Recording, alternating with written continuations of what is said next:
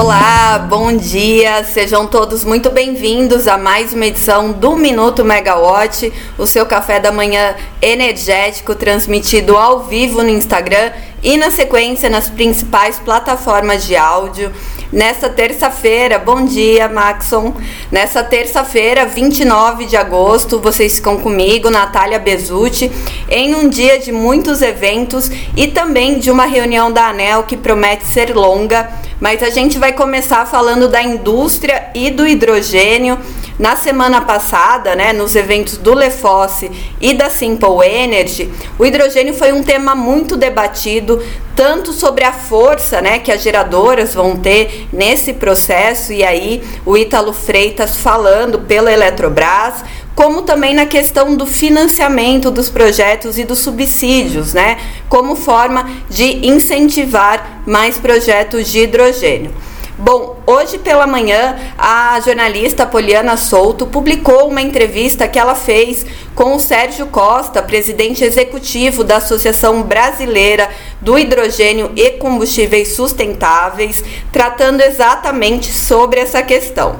Bom, e que, o que, que o executivo falou, né, o Sérgio Costa? Ele falou que alguns dos projetos já previstos né, no Brasil, o secretário nacional de Transição Energética e Planejamento, Tiago Barral, tinha falado lá no dia 16, no anúncio do plano trienal do hidrogênio, que são 30 bilhões de dólares em investimentos né, e projetos em diferentes é, níveis de maturidade no país. E segundo Sérgio Costa, alguns desses projetos têm sim viabilidade sem subsídios. O que, que ele destaca? Que é necessária a regulamentação do setor, né, para que os investidores não tenham medo dos projetos serem travados. E o porquê dessa preocupação? Segundo o Sérgio Costa, né, o presidente da associação, que foi lançada agora no começo de agosto, é bem recente, é, a questão é que o hidrogênio pode, passa por uma questão interministerial.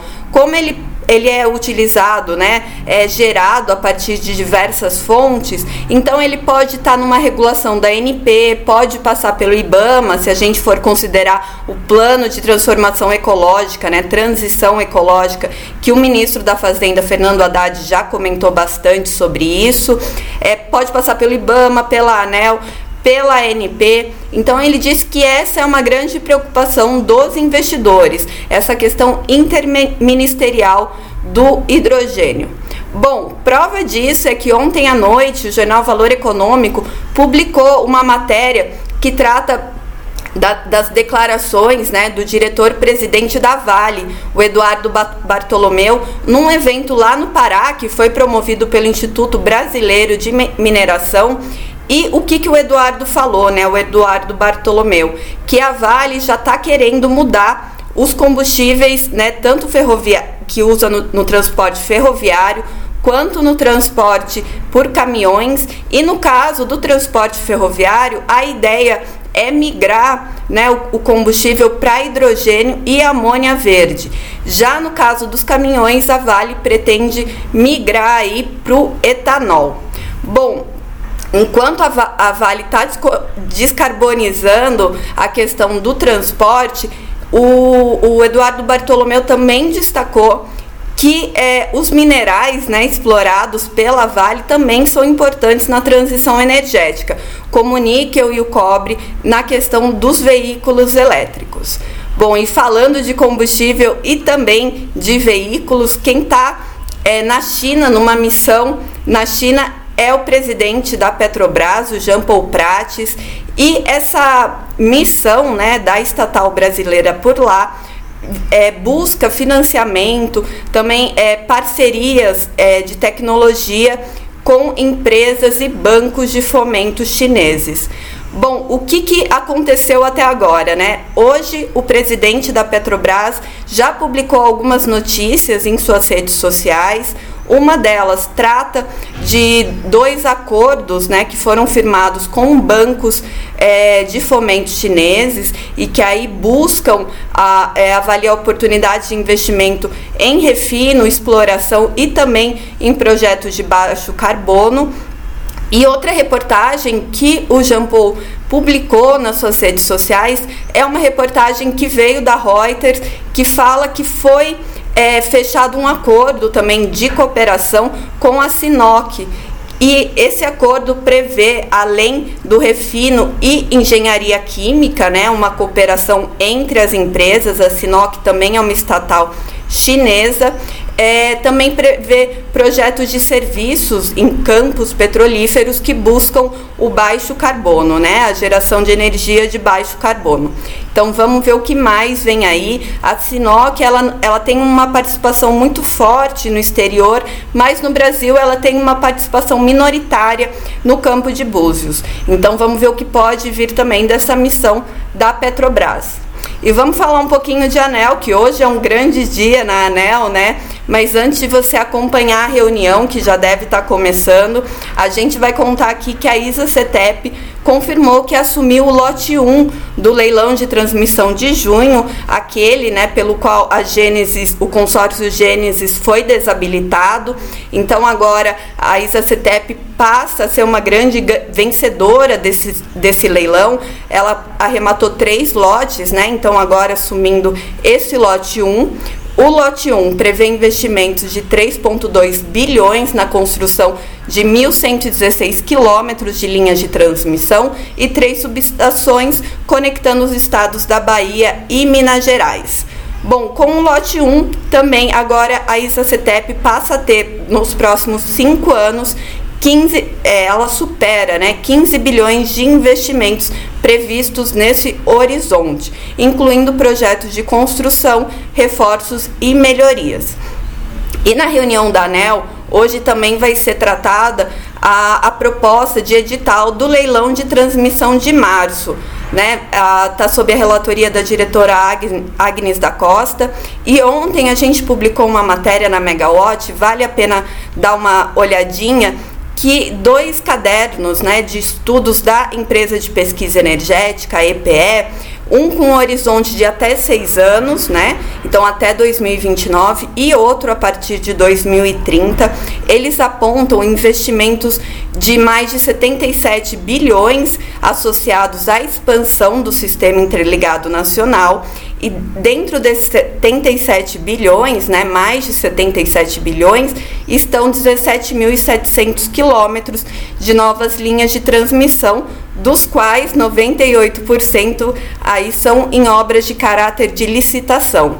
E a EPE coloca que se for considerado né, apenas os leilões de dezembro e março de 2024, dali já são 70% dos investimentos previstos aí dentro desses horizontes. Então, bastante coisa para os próximos dois leilões de transmissão. Vamos acompanhar como que a ANEL vai deliberar o, o processo hoje e a abertura da consulta pública do edital. Mas a grande estrela né, da pauta da ANEL de hoje é o Mercado Livre. A gente já veio falando para vocês aqui, desde a publicação da nota técnica, foi pautada para hoje a discussão da abertura do mercado varejista, né, do comercializador varejista, visto que janeiro já está logo ali, janeiro marca a abertura para alta tensão, então a ANEL delibera isso, mas vale a gente também destacar um outro processo relacionado ao mercado livre, que é o, o aprimoramento das regras do monitoramento prudencial do mercado. Para quem não lembra, né, hoje vai ser discutido o resultado da segunda fase da consulta pública, uma consulta que ficou instaurada até abril, e o monitoramento, né, dentro da proposta que a ANEL colocou em consulta pública, está a inclusão de todos os agentes, com exceção das distribuidoras, no monitoramento. E como que esses agentes vão ser incluídos? Eles devem enviar as informações sobre contratos em reais por megawatt-hora para um sistema computacional e confidencial. Por que computacional e confidencial? Porque muitos agentes estavam um pouco desconfiados ali de como vão ficar as suas informações né, para o mercado e quais os riscos.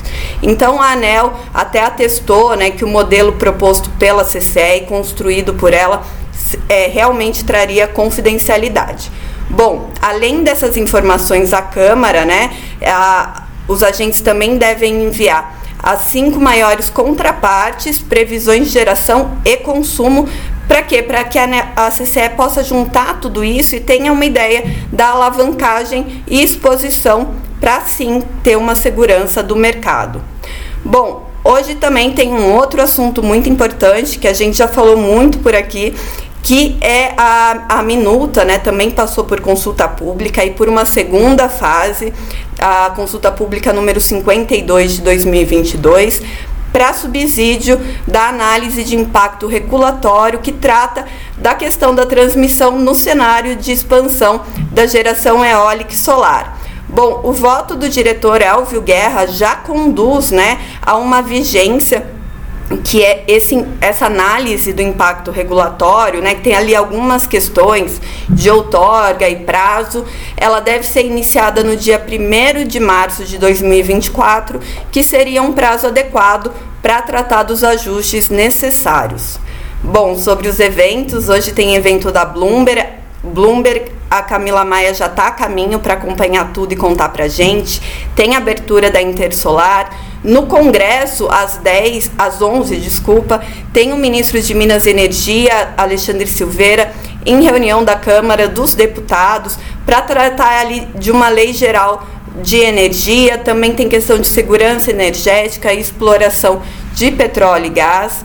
E às 14, no Senado, a gente acompanha a reunião da Frente de Energia sobre financiamento para a transição energética. Ali vão ter alguns agentes importantes, FINEP, BNDES, também tem é, EPE. Tá, estão previstas algumas agências reguladoras que não foram descritas quais, então jornalistas elétricos, literalmente. Hoje vai ser um dia daqueles, Maurício Godoy. Bom, por hoje é só. Fico por aqui e até amanhã. Tchau, tchau.